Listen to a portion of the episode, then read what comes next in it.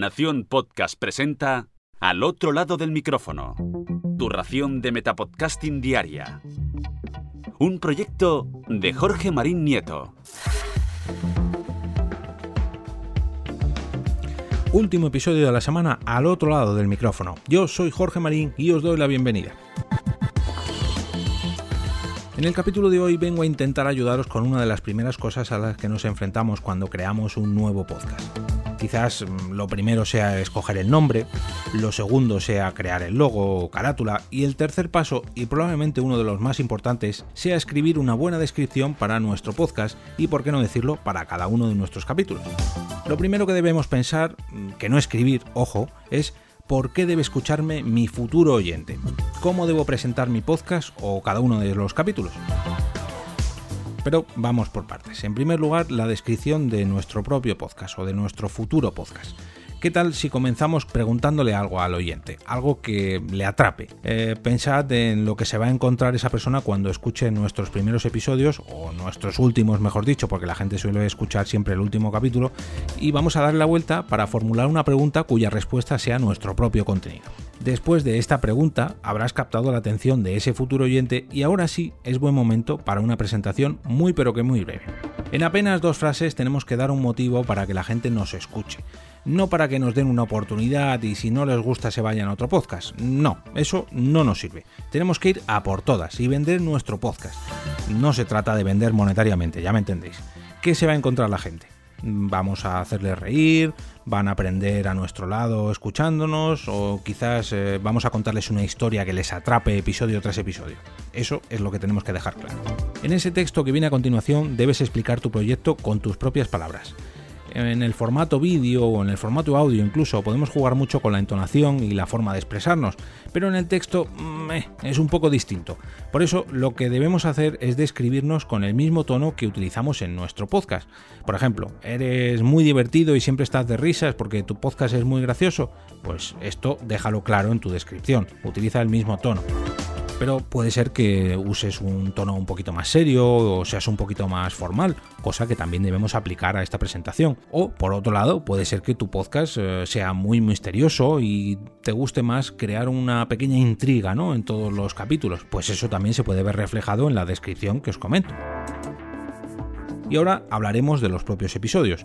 Esto puede parecer algo sencillo, simplemente pues bueno, es describir un poco el tema que vamos a exponer en dicho capítulo sin extendernos mucho, para que la gente se haga una idea, pues eso, en dos frases.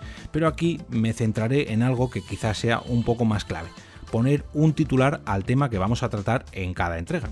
Tened en cuenta que aunque nuestros oyentes más fieles nos escuchen, es posible que no lo hagan en todos los episodios. Hace tiempo, por ejemplo, yo realicé una encuesta en el grupo de Telegram y la gran mayoría de los oyentes me comentaron que no escuchaban todos los capítulos al 100%. Ahí es donde entra en juego un titular jugoso.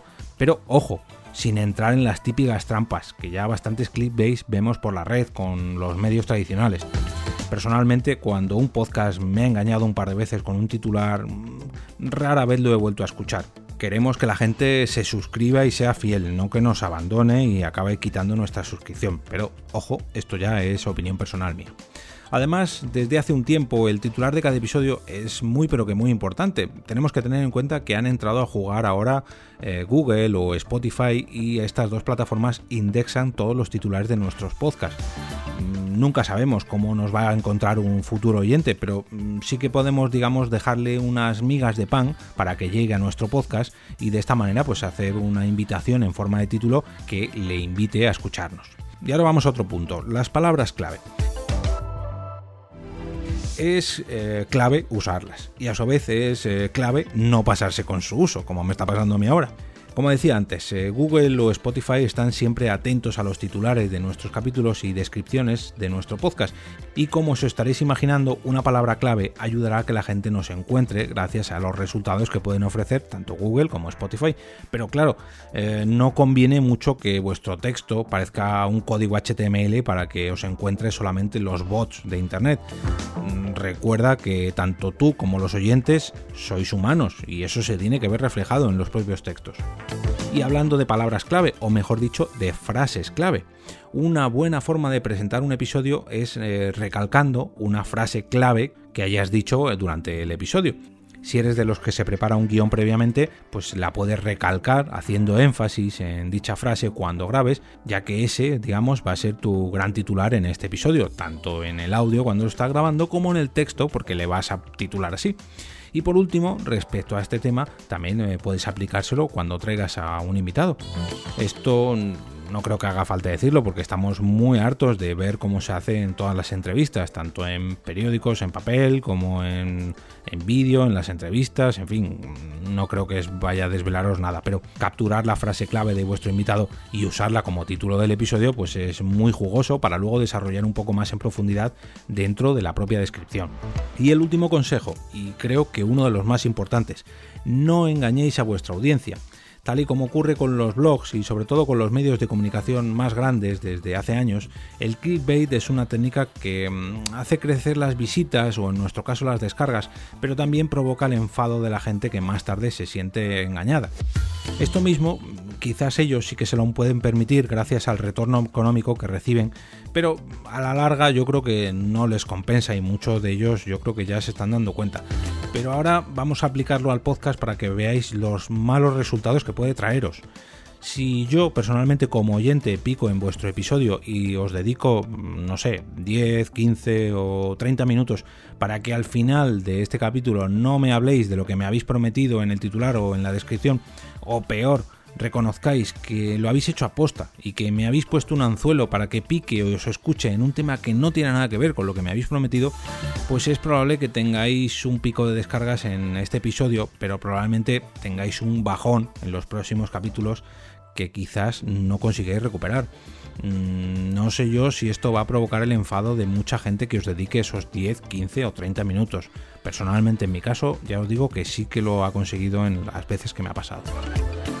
Como cada viernes, os quiero desear un gran fin de semana que esté lleno de podcasts, que tengan un buen titular o al menos una buena descripción y sobre todo que os gusten tanto como para que los recomendéis el próximo lunes con motivo del lunes podcastero. No olvidéis entrar al canal de Telegram del podcast a través de t.me barra al otro lado del micrófono para que allí votéis vuestro episodio favorito de esta semana en la encuesta de cada sábado por la mañana. Y ahora me despido y como cada día regreso a ese sitio donde estáis vosotros ahora mismo, al otro lado del micrófono.